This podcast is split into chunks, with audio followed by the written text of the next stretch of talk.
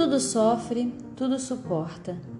A frase é bíblica e se refere ao amor, mas usada fora do contexto pode acabar reforçando um transtorno emocional, a codependência. Está na Bíblia, primeira carta do apóstolo Paulo aos Coríntios, capítulo 13, versículo 7. Porém, quando lemos essa frase popularizada em poemas e canções, não podemos confundir amor saudável com dependência de vínculo afetivo. Há quem diga que um pouco de ciúme não faz mal. É o tipo de gente que gostaria que seu par romântico cometesse alguma loucura em nome do amor. Porém, quando sentimos como ciúme, loucura e possessão surgem, eles costumam ser destrutivos. Aparecem camuflados de cuidado e amor incondicional, mas aos poucos se revelam extremamente danosos. Dependência doentia. A dependência de vínculo ou codependência é um transtorno emocional caracterizado pela falta de habilidade de manter relacionamentos saudáveis, o que gera muita insatisfação e desconforto. Quem sofre disso acredita que a própria felicidade depende exclusivamente do outro e, por isso, age muitas vezes sem reflexão e bom senso. O codependente, por sua vez, acredita ser o responsável pela alegria ou tristeza do dependente. Para ficar bem claro, podemos definir a dependência e a codependência como um processo de mão dupla. O dependente desenvolve uma ligação incontrolável pelo seu objeto de desejo, e o codependente estabelece uma relação de sujeição ao dependente. Um reforça o comportamento inadequado do outro, criando um relacionamento doentio. A necessidade desenfreada de estar com o outro como única forma de ser feliz resulta em relacionamentos não saudáveis, marcados por culpa e sofrimento. O parceiro se torna o centro da vida do dependente e todas as áreas da vida são impactadas por causa disso. Estar com o outro, fazê-lo feliz, torna-se uma necessidade e não um prazer. E é nesse contexto que o codependente permite abusos, pois tem medo de perder o parceiro. O senso de posse, o ciúme doentio e o desejo de exclusividade são também características frequentes na dependência de vínculo. Por isso, se o relacionamento não traz alegria, mas constante sofrimento e tristeza, é preciso prestar atenção. A percepção distorcida pode chegar a tal ponto que o dependente não consegue imaginar sua vida sem seu objeto de desejo. Esse tipo de idolatria pelo outro pode acabar levando a uma tragédia. Fico pensando em quantas garotas não estão sendo iludidas por rapazes sedutores e perigosos, e quantos garotos estão entrando em verdadeiras prisões emocionais. Vale lembrar que crimes passionais não fazem parte apenas do enredo de filmes, novelas e seriados, mas das estatísticas da vida real. Creio que ficou claro até aqui o quão distinto é o amor verdadeiro da dependência de vínculo. O alto sacrifício do amor gera crescimento, satisfação, respeito e confidencialidade. Ele não sufoca, não provoca escândalos e não rouba a alegria de viver é sereno e refrigera a alma. Avalie seu relacionamento. Relações tumultuadas evidenciam falta de maturidade de um dos pares ou do casal.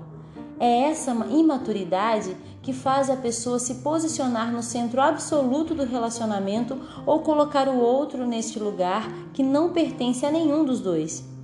Supervalorizar-se ou idolatrar o companheiro são manifestações de infantilidade. Por isso, quero ajudar você a identificar se está num relacionamento destrutivo e lhe orientar a sair dele.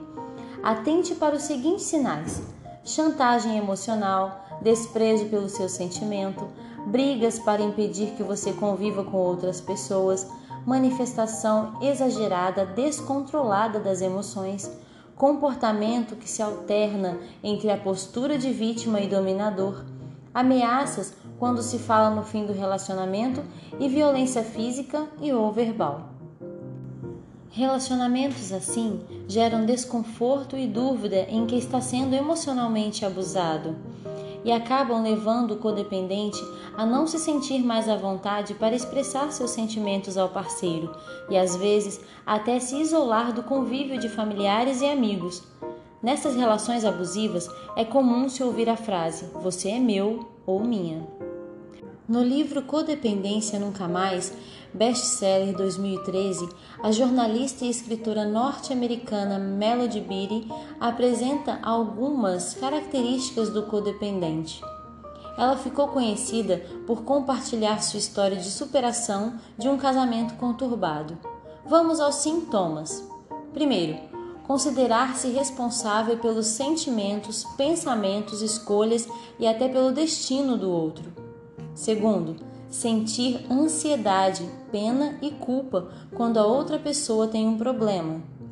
Terceiro, ser compelido, quase forçado a ajudar aquela pessoa mesmo quando não é solicitado. Quarto, ter raiva quando seu auxílio não é suficiente. Quinto, culpar outras pessoas pela forma negativa como se enxerga e se sente rompendo com o perigo. Veja que é possível haver codependência em outros relacionamentos que não seja uma relação amorosa entre um homem e uma mulher. Portanto, seja qual for o tipo de relacionamento, se perceber que os prejuízos e desgastes são grandes, é necessário pensar no término dele. Nem sempre é fácil colocar um ponto final nisso, mas é possível. Veja como proceder. Primeiro, termine definitivamente. Postergar ou desligar aos poucos não funciona. Segundo, mantenha distância. O contato possibilita chantagens e tentativas de reatar o relacionamento. Terceiro, peça ajuda. Os amigos e até a polícia podem ajudar em casos de ameaça. Quarto, não se culpe. Você não é a única pessoa responsável pela felicidade do outro. Quinto, procure um especialista. Caso sinta necessidade, consulte um psicólogo ou terapeuta familiar. Para você ver que não está só, já existem grupos de apoio mútuo que oferecem um programa de recuperação para a codependência, nos moldes dos alcoólicos anônimos. Esses ambientes, físicos ou virtuais, são espaços para compartilhar experiências e procurar identificar e organizar os próprios sentimentos. No Brasil, o codabrasil.org.br é um desses serviços gratuitos.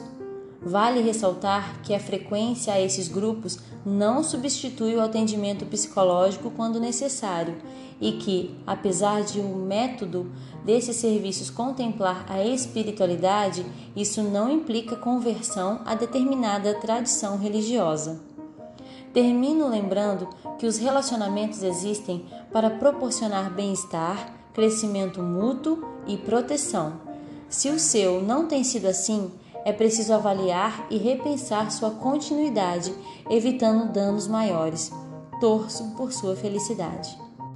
Escrito por Rosana Alves, é pós-doutora em neurociências pela Escola Paulista de Medicina pelo Brasil e pela Universidade Marshall, nos Estados Unidos. Ela é presidente da Neurogenesis Institute, sediado na Flórida.